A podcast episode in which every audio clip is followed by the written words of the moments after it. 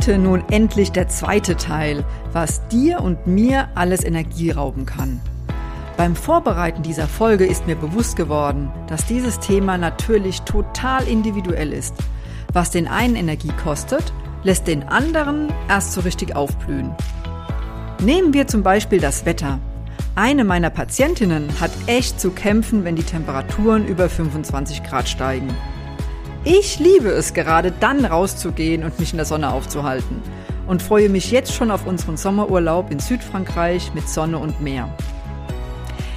Die Menschen sind einfach total unterschiedlich. Deshalb kann alles, was ich beim letzten Mal und heute nenne, nur Beispiele sein. Schlussendlich darfst du selbst auf die Entdeckungsreise gehen mit der Frage, was kostet dich ganz persönlich Energie? Doch erst einmal herzlich willkommen und schön, dass du zuhörst bei meinem Podcast Gesund und Aktiv mit mir, Claudia Beilicke, deiner Heilpraktikerin in Graben-Neudorf.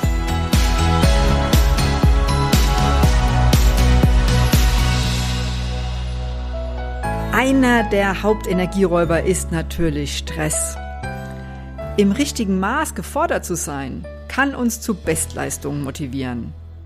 Ein solch positiver Stress wirkt sich günstig auf deine körperliche und seelische Gesundheit aus. Leider besteht unser Leben mittlerweile aus Dauerstress und das ist ein echter Energiefresser. Dein Körper ist in ständiger Alarmbereitschaft und im Überlebenskampfmodus. Damit sind die Stresshormone im Blut dauerhaft hoch. Du fühlst dich zunehmend müde und erschöpft. Meistens gönnen wir uns auch keine richtigen Pausen mit einfach mal nichts tun. Unser Körper kann sich nicht mehr erholen. Irgendwann weiß sich der Körper nicht mehr zu helfen und wir werden krank. Ein klares Stoppsignal des Körpers, dass es so nicht mehr weitergeht. Was hilft? Behalte dein Stressniveau gut im Auge. Plane regelmäßig Pausen ein mit Nichtstun. Auch aktive Erholung, zum Beispiel ein Spaziergang im Wald, Joggen gehen oder eine Stunde Yoga kann helfen, Stresshormone abzubauen. Da ist jeder ganz individuell. Was tut dir gut?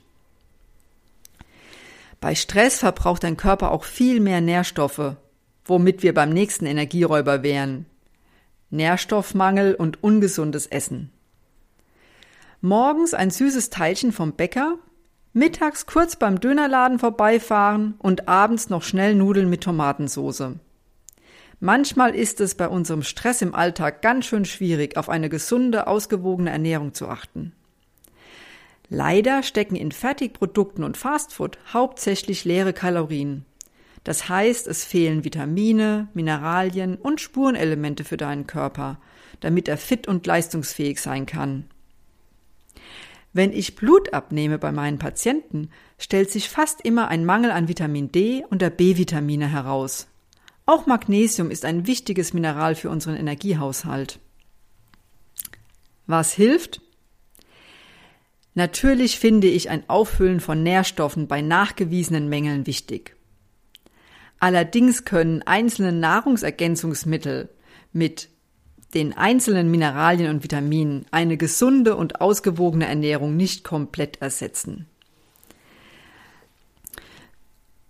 Mir hilft dabei, dass ich zum Beispiel zwei bis drei Lieblingsfrühstücke habe.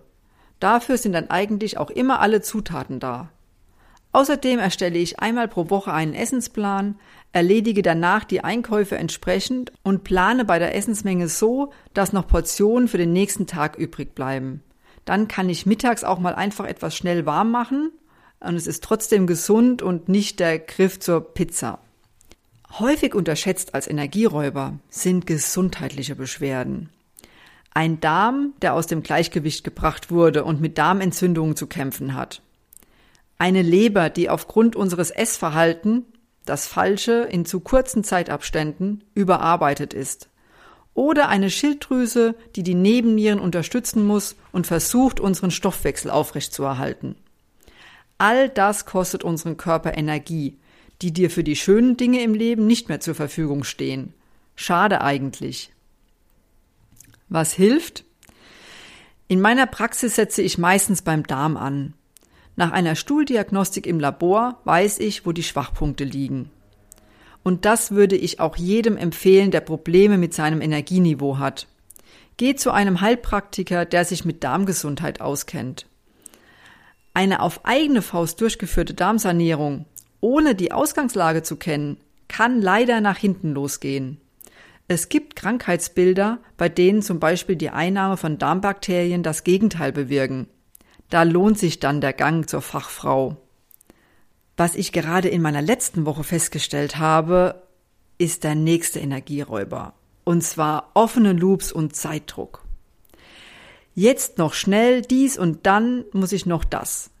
Ach ja, und oh Gott, ich muss die Kinder ja noch abholen. Wobei das bei mir nicht mehr der Fall ist. Meine sind schon groß.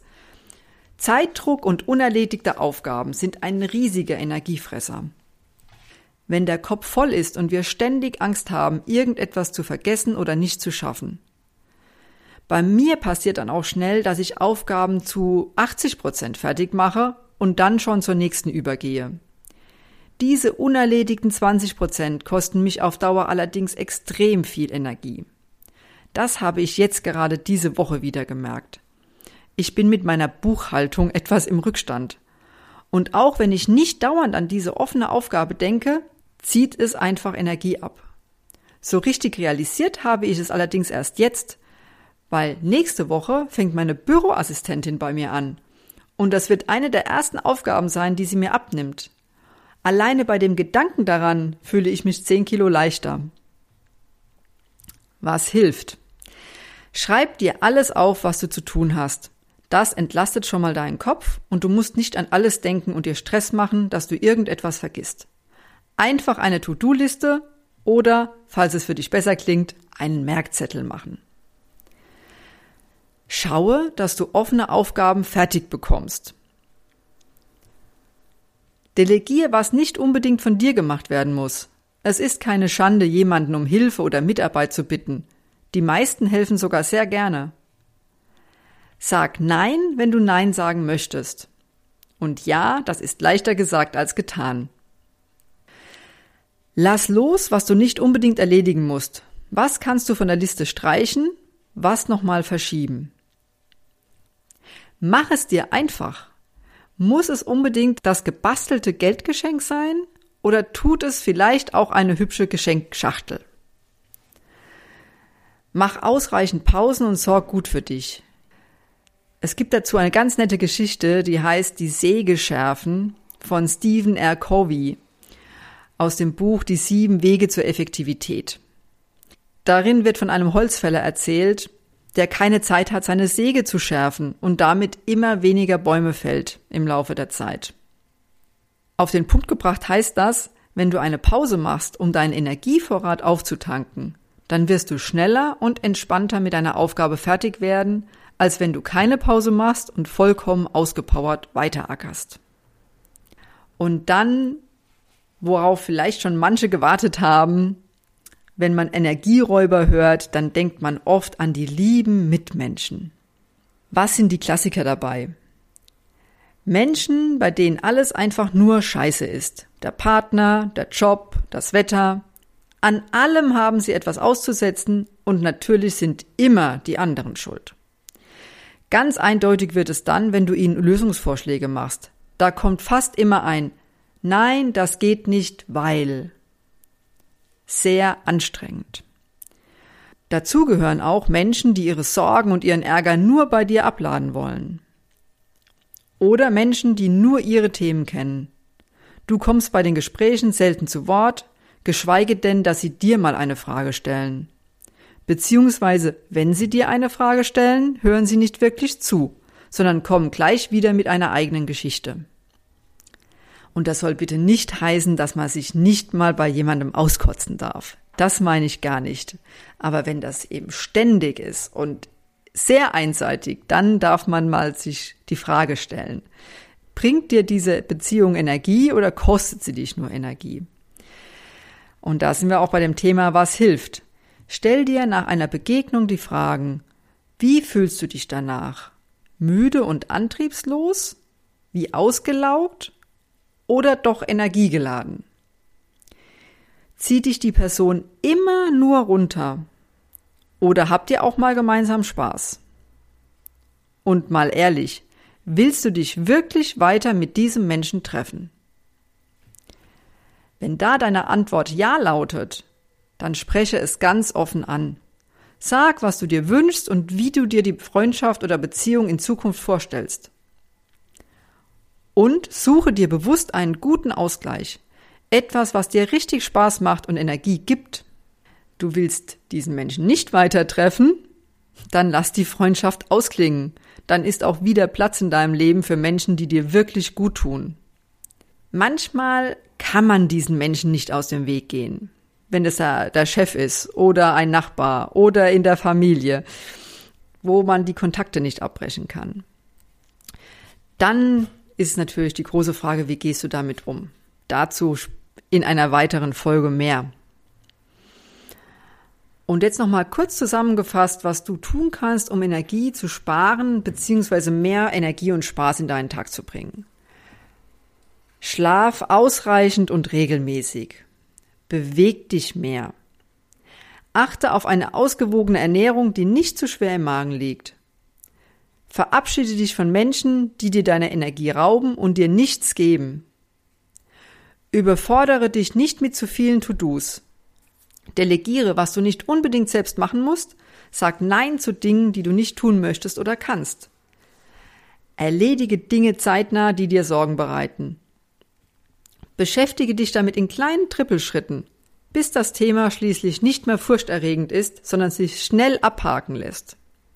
Mein Mann sagt dann immer, wie isst man einen Elefanten, wenn man so einen riesen Berg an Aufgaben hat, mit Messer und Gabel Stück für Stück. Das finde ich ein schönes Bild und ähm, ja, hilft mir oft weiter, wenn ich auch vor so einem Riesenberg an Aufgaben stehe. Lebe abwechslungsreich, unternimm etwas Interessantes oder mach zumindest mal etwas anders als sonst.